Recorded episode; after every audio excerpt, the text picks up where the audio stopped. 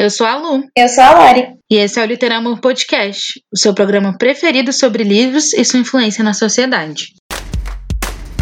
Sejam bem-vindos a mais um episódio do Literamor Podcast. Hoje vamos falar sobre o livro Minha História, a autobiografia da ex-primeira-dama estadunidense Michelle Obama. Nós duas lemos a obra no passado, 2019, e foi uma leitura muito marcante para nós. Eu, Luísa, gosto muito de ler biografias. Acho muito interessante conhecer a realidade e a vida de outras pessoas, principalmente quando estão distantes de mim. É muito bom ver o quanto somos iguais e diferentes em diversos aspectos. Já eu vim do começo na leitura a partir da ficção e sou apaixonada por livros ficcionais e a transição para ler um pouco de biografia foi com um esforço, não foi uma coisa orgânica, mas eu reconheço quão construtor de caráter é, sabe? Conhecer a realidade de outras pessoas. Decidimos falar sobre esse livro porque acreditamos que esse é um daqueles que todos deveriam ler. Não vamos nos aprofundar no que o livro fala, até para não estragar sua experiência de leitura, mas faremos um panorama geral da biografia, pincelando em alguns assuntos apenas o bastante para te deixar com vontade de ler também. Michelle LaVaughn Robinson Obama foi a 46ª primeira-dama dos Estados Unidos. Ela nasceu dia 17 de janeiro de 1964, na cidade de Chicago, onde passou toda a sua infância. Michelle foi a primeira negra a ocupar esse posto, assim como seu marido, Barack Obama, foi o primeiro negro a comandar os Estados Unidos. Eles estiveram à frente do país de 2008 a 2015, durante os dois mandatos presidenciais de Barack. Na verdade, eles deixaram oficialmente a Casa Branca em meados de janeiro de 2016. Lá nos Estados Unidos, o presidente não assume no primeiro dia do ano como aqui. Geralmente ele assume no dia 20, 21. Então eles ainda estiveram lá em 2016. Porém, oficialmente, se você for pensar na totalidade do ano, os anos em que eles estiveram à frente do país foi de 2008 a 2015. Quando eu estava pesquisando informações sobre a Michelle para colocar no roteiro desse episódio, eu achei muito estranho que ela foi a 46ª primeira dama, enquanto Obama foi o 44º presidente. Então eu fui pesquisar um pouco mais sobre a história das primeiras damas nos Estados Unidos para entender essa diferença no número. Será que algum presidente trocou de esposa enquanto estava cumprindo seu mandato, dois mandatos às vezes? Ou será que algum presidente saiu, alguns anos depois foi eleito de novo e estava com outra esposa? Eu queria saber. Então eu descobri algumas curiosidades sobre o cargo vou falar agora para vocês. Ele é tradicionalmente preenchido pela esposa do presidente, mas em ocasiões especiais ele pode ser aplicado a mulheres que não são a esposa do presidente. Então, se por exemplo, esse presidente for viúvo ou solteiro, ou se a primeira dama não tiver condições de assumir o cargo sozinha, ele pode pode ser assumido por uma filha, ou uma nora, uma irmã, então, se você for pegar a história das primeiras damas estadunidenses, você vai ver que vez ou outra apareciam noras ou filhas de presidentes ali na lista. O cargo de primeira-dama não é eletivo, não exerce nenhuma função especial e não recebe salário. Porém, ela atende a muitas cerimônias oficiais e funções do Estado, quer junto ao presidente ou no seu lugar. Ela também está a cargo de todos os eventos sociais e cerimoniais da Casa Branca, ou seja, jantares, bailes, festas. É sempre ela que está comandando, organizando. Ela tem seu próprio quadro de funcionários, incluindo o secretário social da Casa Branca, chefe do Estado-Maior, secretário de imprensa, chefe de design floral e cozinheiro-chefe executivo. Resumindo, é um cargo bem dentro daquela caixinha de esposa perfeita que cuida da casa enquanto o marido trabalha. Mas a gente já já vai falar um pouco mais sobre como a Michelle Obama ocupou esse cargo. Michelle estudou em duas universidades de prestígio nos Estados Unidos, Princeton e Harvard, e alguns anos depois de sair da faculdade faculdade conheceu Barack e casou com ele. Eles tiveram duas filhas, Malia e Natasha. Além de advogada e primeira-dama, ela também foi assistente do prefeito de Chicago e trabalhou na diretoria do Centro Médico da Universidade de Chicago. Essa é até uma questão que eu não passei por isso, mas eu entendi e reconheci essa questão que ela levantou no livro de que ela já era, já tinha construído uma história como Michelle Robinson. Antes de ser a primeira dama dos Estados Unidos e ser Michelle Obama, ela já era alguém, ela já tinha construído uma carreira, ela já tinha construído construído uma pessoa de quem ela se orgulhava, só que esses fatos nunca eram lembrados a partir do momento que ela se tornou Michelle Obama, a primeira dama dos Estados Unidos. Não só quando ela era primeira-dama, porque eu acho que a partir do momento em que eles começaram a fazer a campanha para a presidência, né, ele já era senador, ela era vista só como esposa do Obama, candidato à presidência. A esposa do candidato à presidência, a esposa do candidato à presidência. Sendo que ela tinha toda uma carreira, toda uma história, e era uma grande carreira, porque ela se formou em universidade de prestígio, ela era uma grande advogada, então assim, jogavam isso fora, era só a esposa do Obama. Não, e quando ela já era uma grande advogada numa grande empresa de advocacia, o Obama estava chegando para ser um estagiário de advocacia nessa empresa. Então, ela já era alguém quando ele estava é, se tornando alguém. Ele já era muito inteligente, já tinha pensamentos incríveis, tanto que nesse meio tempo eles, eles se apaixonaram, foi ali uma conexão de corações e cérebros, mas ela já era uma profissional estabelecida quando ele chegou na vida dela. E ele estava começando a carreira. Além de tudo isso, Michelle ainda conseguiu, teve tempo ali na agenda dela de ser uma ícone de moda. Ela percebeu logo no início dessa empreitada para se tornar primeira-dama dos Estados Unidos que o jeito com que ela se vestia comunicava antes que ela abrisse a boca. Era uma forma de comunicação Totalmente. As pessoas liam o jeito que ela se vestia e já dali já tiravam impressões. Esse é o poder da moda, é um tipo de arte. Então, ela contratou uma equipe que ajudasse ela a pensar e comunicar além do que ela estava falando e ela conseguiu se expressar não na sua totalidade como Michelle, mas conseguiu que sua maneira de se vestir não fosse um entrave, fosse uma coisa convidativa. Também, depois que ela deixou de, de ser primeira dama e agora que ela é uma pessoa livre, não precisa seguir tantas regras, é, você vê como o estilo dela mudou e como ela é muito mais colorida, fashionista. E é muito legal ver a personalidade dela cada vez mais traduzida na moda que ela mostra para o mundo. Antes de falar sobre minha história especificamente, queríamos pontuar a diferença entre biografia e autobiografia. A palavra biografia vem do grego e significa escrever a vida. Uma biografia, então, nada mais é do que a história da vida de uma pessoa. Ela pode ser escrita por um jornalista, um pesquisador ou até mesmo alguém próximo do biografado. No caso das autobiografias, o autor é a própria pessoa cuja história está sendo contada. Eu, particularmente, gosto mais de autobiografias porque acho que há uma riqueza maior nas histórias quando são contadas pelo personagem principal, digamos assim, delas. Minha História é uma autobiografia, ou seja, ela foi escrita pela própria Michelle Obama. O livro foi lançado em novembro de 2018 nos Estados Unidos e também aqui. Na página do livro no Goodreads constam cerca de 130 edições dele, entre reimpressões na língua original e traduções para novos idiomas. Só nos Estados Unidos, nas duas primeiras semanas, o livro vendeu 2 milhões de cópias. E mesmo tendo lançado o livro em novembro, Michelle se tornou a autora estadunidense estadunidense que mais vendeu no ano de 2018. A mulher é um fenômeno.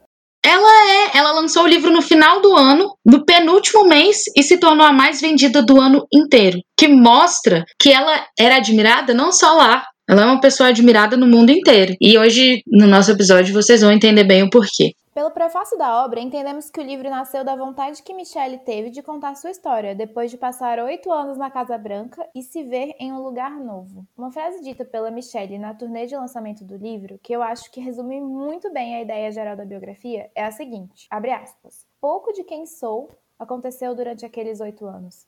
Muito mais aconteceu antes daqueles anos. Fecha aspas. Véi, é isso. É esse o meu sentimento. A minha parte preferida desse livro é a parte em que ela é Michelle Robinson e que ela está se tornando Michelle Obama. É isso que aconteceu antes. A família dela, ela, a infância dela, a adolescência. É muito legal. É a melhor parte. O propósito da Michelle, então, era mostrar que a sua história começou muito antes do marido dela entrar para a política estadunidense. O livro é dividido em três partes. A história começa, nossa história e uma história maior. E nos próximos três blocos iremos falar um pouco de cada uma dessas partes. Na primeira parte de sua autobiografia, Michelle conta sobre o início da sua vida. Cronologicamente, essa parte cobre toda a sua infância, adolescência e vida adulta, até ela conhecer Barack Obama. Em uma entrevista para a empresa Virgin, Michelle disse que fez questão de se abrir e mostrar tudo no livro, desde as dificuldades de sua infância aos momentos bons com a sua família. Segundo ela, para que as pessoas entendessem como uma garota negra do sul de Chicago chegou à Casa Branca como primeira-dama, elas precisavam entender cada pedacinho da vida dela desde o início. Em todas as entrevistas que a Michelle deu, tanto na turnê do livro como depois, ela realmente compartilha essa importância que ela sentiu de mostrar tudo, de realmente abrir e falar: olha, essa é a pessoa que eu sou, para que as pessoas que ela inspira pudessem ver que ela é uma pessoa comum e que pessoas que chegam à Casa Branca e a outras posições de poder são pessoas comuns. Também para passar essa ideia de que qualquer pessoa pode chegar lá. Alguns pontos são centrais nos capítulos dessa primeira parte. A relação de Michelle com seus pais e irmão e como isso moldou completamente a forma como ela se relacionava com o mundo, sua trajetória escolar, do jardim de infância à Universidade de Princeton e posteriormente à Escola de Direito de Harvard, ambas universidades parte da Ivy League, grupo das melhores oito universidades americanas, e as desigualdades sociais na cidade de Chicago, especialmente entre negros e brancos. Uma história que ela conta nessa sessão do livro que me marcou muito foi quando, no último ano do ensino médio, ela foi conversar com uma orientadora sobre ir para a Universidade de Princeton, a mesma que seu irmão já estava frequentando. A orientadora disse, aspas, não sei bem se você é do tipo de Princeton, fecha aspas, apesar de Michelle ser uma das 10 melhores alunas da sua escola. Dentre as muitas reflexões que ela tira desse momento na vida dela, a que eu mais gostei foi a seguinte: abre aspas. O barulho não some, porém os mais bem-sucedidos que eu conheço descobriram uma forma de conviver com ele, de se apoiar nas pessoas que acreditam neles e de seguir em frente com seus objetivos. Fecha aspas. No final, apesar do julgamento errado de sua orientadora, Michelle entrou para a Universidade de Princeton e alcançou muitas outras coisas depois disso. Em Princeton, ela se envolveu com grupos de estudantes negros e no livro ela conta por que isso foi tão importante para ela e para sua trajetória na universidade. Abre aspas. Consome energia ser a única pessoa negra em uma sala de aula ou uma das poucas não brancas fazendo teste para uma peça ou para entrar em uma equipe da faculdade. Fecha aspas. É muito difícil aqui no Brasil você se intitular negro. Você nunca é negro o suficiente, a não ser que você seja retinto o suficiente. Eu sou neta de um negro, bisneta de escravos, mas o meu avô casou com uma pessoa branca e o meu pai, ele é negro, mas ele não tem a pele tão retinta. E o meu pai casou com uma pessoa branca, minha mãe, e eu tenho traços levemente negroides no meu nariz e os meus lábios são, são traços negroides, mas a minha pele não é tão escura, não é nada escura, na verdade é bem clara, não sou retinta, e o meu cabelo não é crespo o suficiente para que eu seja considerada uma negra no Brasil. Então a minha experiência como negra na escola e em qualquer outro lugar, ela praticamente não existe. Ela existiu mais na forma de bullying, com os, meus, os únicos traços meus que sobreviveram é, na genética, nessa herança negroide, que são os meus lábios, eu sofri muito bullying quanto a isso. Mas, assim, em questão de duvidar da minha inteligência e de onde eu poderia chegar por eu ser negra, não, não consigo falar sobre isso, porque não aconteceu, porque eu não sou nem considerada negra pelas pessoas ao meu redor. É muito duro ler a experiência da Michelle, porque quando a desconfiança que as pessoas têm de você tá na cor da sua pele, uma coisa que você não tem como mudar, não precisaria esconder, mas diante da, do julgamento da sociedade você talvez até preferisse esconder. Como lutar contra isso? Adianta você ser hiper mega inteligente, estar entre as 10 primeiras da classe, se as pessoas duvidam de você porque olham para você e veem a cor da sua pele escura? É muito doloroso você ler isso pelos olhos da Michelle. E é muito doloroso imaginar, na verdade, saber que isso acontece no Brasil o tempo inteiro. Por você ter uma cor de pele escura, retinta aqui no Brasil, os seus índices de, de, de longevidade de vida caem, o seu índice de sucesso, ingresso na universidade, profissões credenciadas e tudo mais caem, a chance de você ser preso é, sobe. Então, é uma realidade próxima, é uma realidade que a gente pode se conectar, é uma realidade que a gente deve se conectar e deve entender. Quando se fala em privilégio branco, não quer dizer que você não teve dificuldades na sua vida. Quer dizer exatamente que a sua pele ela não foi um empecilho para que você conseguisse as suas coisas. Você não teve que se preocupar com essa parte. Ainda sobre os relatos na universidade, Michelle chama atenção para o machismo velado no ambiente acadêmico. Abre aspas. Tentava não me intimidar quando a conversa em sala era dominada pelos alunos homens,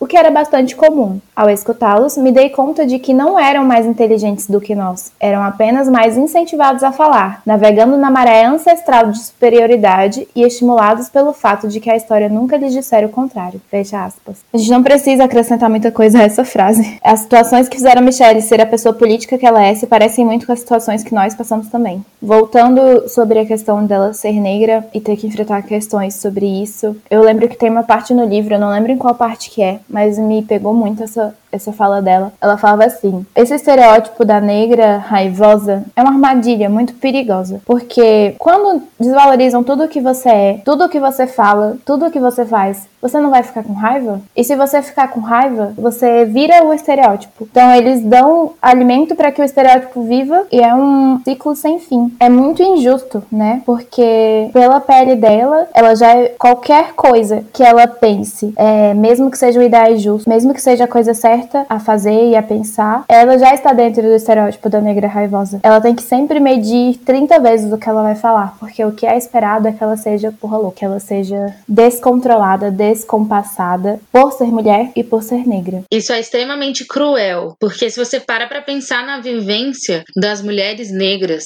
em qualquer parte do mundo hoje, é impossível você não sentir raiva. Como é que essas pessoas estão se sentindo? Eu acho que essas citações da Michelle que a gente colocou simplesmente definem toda a experiência dela, mas também a experiência de várias outras pessoas. Se você passa por essas situações que ela passou, de olhar para o lado e não ver ninguém parecido com ela numa universidade, ou então de perceber perceber que só os homens tinham palco para falar coisas que eram óbvias. Gente, é óbvio que você vai ficar com raiva. Não tem como não ficar com raiva. Então esse estereótipo é extremamente cruel, como a Lori falou. Cria um estereótipo para você agir em cima e ser atacada mais ainda. É absurdo, absurdo. Mais um pouquinho à frente a gente vai falar mais sobre esse estereótipo da mulher negra raivosa. A, a Michelle ela pontua isso muito bem no livro.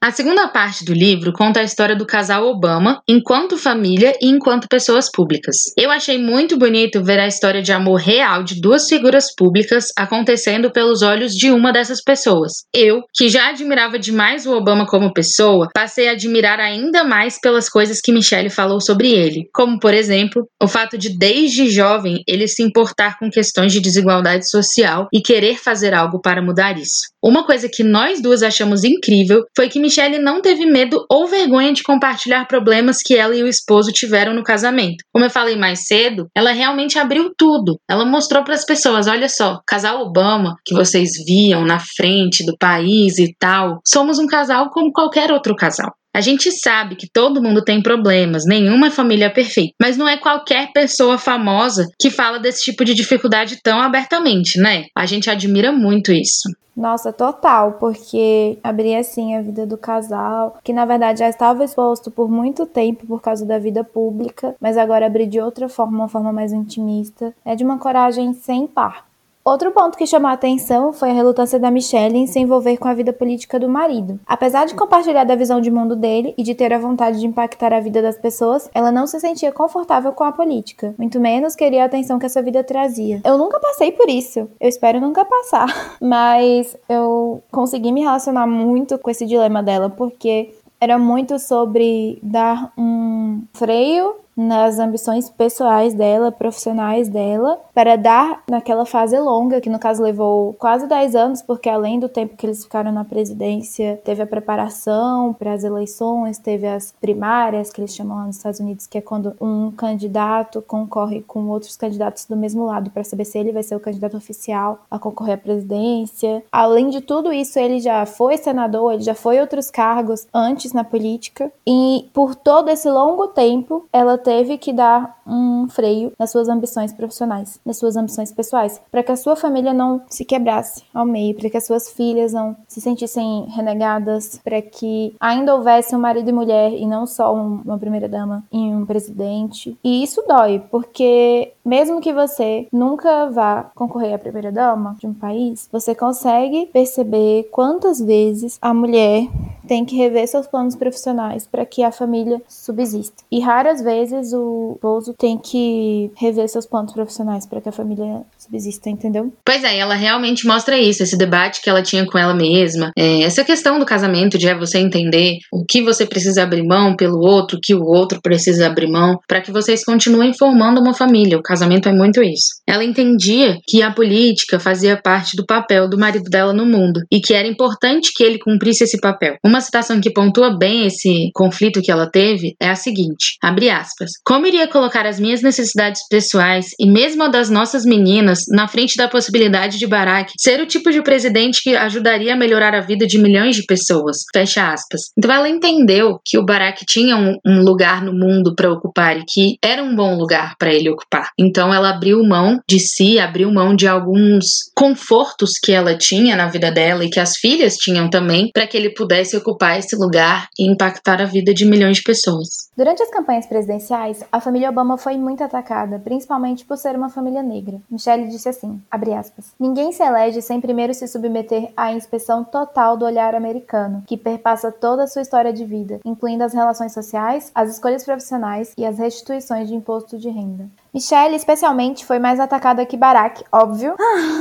que raiva! Sim, por quê, né? Depois de fazer alguns discursos em seus eventos de campanha, ela começou a ler comentários absurdamente cruéis. Abre aspas. Eu era mulher, negra e forte, o que para certas pessoas, mantendo certa mentalidade, só poderia se traduzir em raivosa. Era outro clichê danoso, sempre empregado para varrer para o canto as mulheres de minorias, um sinal inconsciente de que não deveriam escutar o que tínhamos a dizer. Quantas mulheres negras raivosas, entre aspas, ficaram presas na lógica circular dessa expressão? Se você não é ouvida, por que não elevar a voz? Ser desconsiderado por ser raivosa ou emotiva não provoca justamente raiva ou emoção? Fecha aspas. Barack conversou com ela sobre a ideia de se expor menos na campanha, para protegê-la de todo o ódio que recebia. Você traz muito mais vantagens do que desvantagens, Michelle. Você precisa ter consciência disso, ele me disse, consternado. Mas se quiser parar ou diminuir o ritmo, vou entender perfeitamente. Você pode fazer o que quiser. Fecha aspas, abre minhas aspas. Ai, Barack. Fecha aspas. Eu ia falar que ele era um ícone, mas a minha militante interior falou, ele fez o mínimo. Ele fez o mínimo, exatamente, mas. Que é dar à mulher a chance de escolher o que ela pode fazer. Você faz o que você quiser. Você é uma adição importante para minha campanha, mas se você não quiser participar, a escolha é sua. Ele fez o mínimo, mas foi muito fofo. Não, eu entendo super. Eu também achei muito bonito. E eu acho que a gente tem que celebrar essas pequenas atitudes, por mais, abre aspas, mínimo que elas sejam, porque elas são diferentes. Mas a gente também tem que se lembrar de que é isso que a gente merece. A gente tem que esperar isso de todos. A gente tem que cobrar isso de todos. As mulheres precisam ter voz. As mulheres negras precisam ter voz mais ainda. Entendeu? Sim. Tá certíssimo. A partir daí, Michelle decidiu mudar um pouco a forma como se comunicava com o público, mas jamais abriu mão de quem era e das coisas que queria falar e realizar, nem quando assumiu o posto de primeira-dama da nação. A terceira e última parte da obra fala sobre os oito anos do casal Obama na Casa Branca, residência oficial dos presidentes dos Estados Unidos. Antes da gente falar um pouco sobre esse momento, eu queria só pontuar que, assim, os Estados Unidos não são um país legal para muitos outros países do mundo. É, os Estados Unidos é um país que historicamente atacou e oprimiu diversos países que ele considerava inimigos ou que ele falava que tinham problemas a serem resolvidos, só que no fundo a intenção era lucrar. Então aqui a gente não quer dizer assim, nossa, Obamas nunca erraram, porque de fato a história dos Estados Unidos é manchada de sangue até hoje. Infelizmente, eu acredito que sempre será. Mas a gente quer ressaltar algumas coisas boas que eles fizeram pro próprio povo, né? Enfim, não dá para negar que para o povo estadunidense, Barack e Michelle Obama fizeram coisas boas. Então, assim, não pense que a gente tá aqui passando pano pra guerra no Iraque ou invasão no Paquistão e afins, porque a gente não tá. Como a gente falou no início. Esse foi um livro que nos marcou e a gente acha que a vida da Michelle, em alguns momentos, ela pode servir de exemplo pra gente. Então a gente queria pontuar essas questões boas.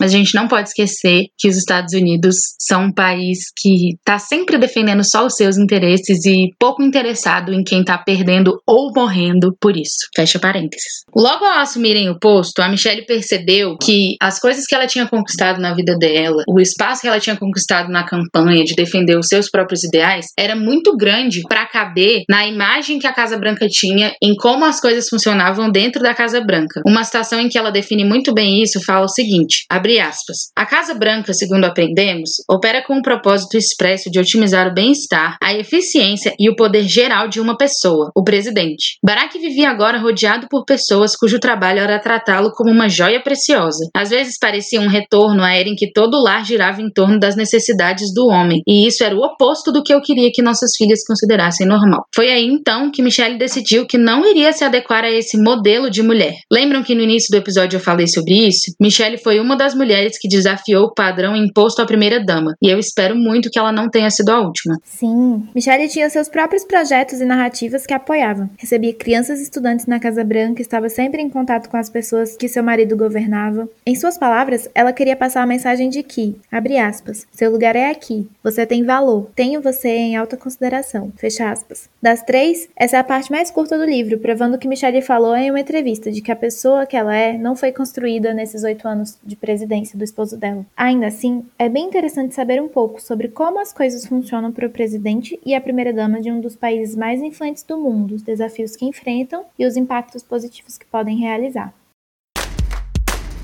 No dia 6 de maio de 2020, esse ano, a Netflix lançou um documentário sobre esse livro. Ele mostra momentos da turnê de divulgação e o lançamento da obra. Vamos colocar o trailer dele na descrição desse episódio. Michelle visitou mais de 30 cidades, algumas delas na Europa e no Canadá. Em cada cidade, ela conversava com um jornalista ou apresentador e posteriormente com alguns leitores. Apesar de não contar a história do livro, que não teria nem graça falar da mesma história duas vezes, o documentário mostra Michelle narrando algumas situações que ela incluiu na obra. Ela fala de seu pai, seu irmão, mãe, marido e filhas. Uma coisa muito ressaltada no documentário é a importância de inspirar as próximas gerações a fazerem a diferença no mundo também. Michelle participou de várias rodas de conversa com jovens e é bem bonito ver o tanto que mulheres mais novas se inspiram nela hoje. No geral, é um documentário que passa bem o tema central do livro, mas nem de longe se aprofunda na história da ex-primeira-dama. Emocionou muito a mim e a minha mãe, que lemos o livro mais ou menos juntas, mas ainda recomendamos que, nesse caso, você leia primeiro o livro ou pelo menos o leia também também. É uma leitura que vale a pena. Minha História é um livro para mostrar o que a mãe da Michelle fala em um momento para ela. Abre aspas. Há muitos Michelles e Baracks no mundo. Fecha aspas. E há mesmo. Eles chegaram na posição mais alta de um país, mas nós, mesmo do nosso país, podemos nos identificar com suas narrativas, seu modo de pensar e vontade de mudar o mundo. Espero ansiosamente o dia que veremos um negro ou uma negra na presidência do Brasil. Um negro ou uma negra com consciência. O final do livro, por narrar o momento em que Barack passa o comando do país para Trump, é de certa forma triste. Trump representa o oposto de Barack. Mas ainda assim, Michelle consegue passar ao leitor a esperança de que há outras famílias Obamas por aí, estudando e crescendo para conquistarem seus lugares de direito. Eu chorei lendo esse final. Enfim, queria fechar essa discussão com mais uma citação da própria Michelle. Abre aspas. A cada porta que se abriu para mim, procurei abrir a minha a outros. Por fim, o que tenho a dizer é o seguinte: convidemos-nos uns aos outros a entrar. Fecha aspas. Ai, que coisa linda. E para fechar o nosso episódio, temos o quadro já conhecido por vocês, Livro de Cabeceira, onde falamos sobre o livro que estamos lendo ou indicamos uma leitura recente. A minha indicação de hoje é O Ano em que Disse Sim, da Shonda Rhimes. Também uma autobiografia e eu tô indicando ela nesse episódio de propósito. Vocês provavelmente já conhecem a Shonda Rhimes como a mente por trás de séries como Grey's Anatomy, Scandal, How to Get Away with Murder e mais recentemente os Bridgertons. Yay! Mas ela é muito mais que isso. Eu, eu acho que poucas pessoas pessoas sabem do que ela fala nessa biografia, nessa autobiografia, que é que ela é uma pessoa extremamente introspectiva, que não gosta de falar em público e que não gosta de eventos sociais, jantares, festas e essas coisas. O livro é justamente sobre o momento em que ela percebeu que estava perdendo muitas oportunidades boas da vida dela porque falava não para tudo. A irmã dela desafia ela a perceber isso e ela então decide fazer o ano do sim, um ano em que ela vai falar sim para todos os eventos, para todas as entrevistas, para todos os discursos e ver no que vai dar. Gente, é tão interessante esse livro, não só porque você vê ela optando por participar de situações que a tiram da zona de conforto, mas também para você ver que uma mulher que criou séries incríveis e muito amadas é gente como a gente, como todo mundo é. Sério, eu amei, amei, amei demais esse livro. Eu falo muito desse livro para as pessoas. Ela fala sobre a importância de você tratar representatividade na TV e ela fala também sobre as vivências dela e enfim, mais uma mulher negra que eu acho que a gente deve estar tá dando voz e ouvindo e dando espaço para ela contar a sua história. Recomendo muito esse livro. O meu livro de cabeceira escolhido para hoje foi Quem Tem Medo do Feminismo Negro, da filósofa brasileira Djamila Ribeiro. Foi uma leitura que eu fiz ano passado, a gente falou um pouco sobre ela no episódio passado. Se você não ouviu ainda, tá muito bom esse episódio. Volta lá para ver. Não é uma autobiografia. A Djamila ela tinha uma coluna de crônicas na Carta Capital, porém alguns desses textos foram colocados nesse nesse livro, nessa coletânea de crônicas, chamado Quem Tem Medo do Feminismo Negro, e fala sobre várias questões, sobre, sobre racismo, sobre é, liberdade religiosa, sobre feminismo, feminismo negro, como o branco deve se posicionar diante do racismo. São muitas questões que permeiam o nosso dia a dia como brasileiro, questionamentos práticos que fazem você realmente refletir. Não tem como você ler esse livro e não sair é, mudado, reflexivo, pensando sobre essas questões todas. São questões muito bem apresentadas. Eu indico esse livro para muitas pessoas. Que tenham essa vontade de entender o outro, entender outra realidade. E se passando aqui no Brasil, uma, uma brasileira, negra, mulher, filósofa, questionando nossas questões da nossa terra, do nosso Brasil. Então é muito importante esse livro, é muito relevante. E é um livro que tem partes dele que eu queria imprimir e sair jogando, igual a Regina George jogou em Meninas Malvadas no corredor da escola, assim, tudo. Queria fazer isso porque, sério, é essencial. É um livro essencial, você precisa ler, você precisa conhecer, vai ser agregador para sua vida, não importa a sua idade. Esse é um livro que eu também indico para várias pessoas porque ele, nossa, ele me acrescentou muito, me ajudou a ampliar assim meu pensamento. Eu li esse livro um pouco depois que comecei a me educar sobre feminismo e não tinha noção do que era o feminismo negro, então ele foi uma porta de entrada assim muito boa para eu entender que mesmo dentro do feminismo existem diversas narrativas e narrativas que não são minhas e que eu preciso escutá-las e preciso valorizá-las. Eu indico esse livro para você que não sabe por onde começar. Com uma linguagem simples, a única parte mais complexa de ler, na verdade, é, o, é a apresentação do livro, porque cita muitas fontes de inspiração para ela, muitos autores, e você quer grifar tudo para você não esquecer, para você pesquisar depois. Mas depois ele se torna muito tranquilo. É um, realmente um ponto de start para você conhecer esse grande vasto mundo dos movimentos é, sociais que transformaram o mundo. Chegamos ao fim de mais um episódio do Literamor Podcast. No próximo episódio, vamos falar sobre ler em inglês. A gente vai te dar algumas dicas, eu vou compartilhar um pouco da minha experiência enquanto professora e a Lori vai compartilhar enquanto aprendiz. Também vamos falar um pouco sobre a nossa experiência de leitura na nossa segunda língua. Se você quiser comentar alguma coisa sobre o episódio de hoje, mande seu e-mail para literamorpodcast.gmail.com com o título do episódio no assunto e nós leremos aqui no próximo episódio. Nos siga nas nossas redes sociais para saber das nossas leituras do dia a dia arroba underline literamor underline e arroba felicitando, no Instagram e no Twitter. Até lá! Tchau!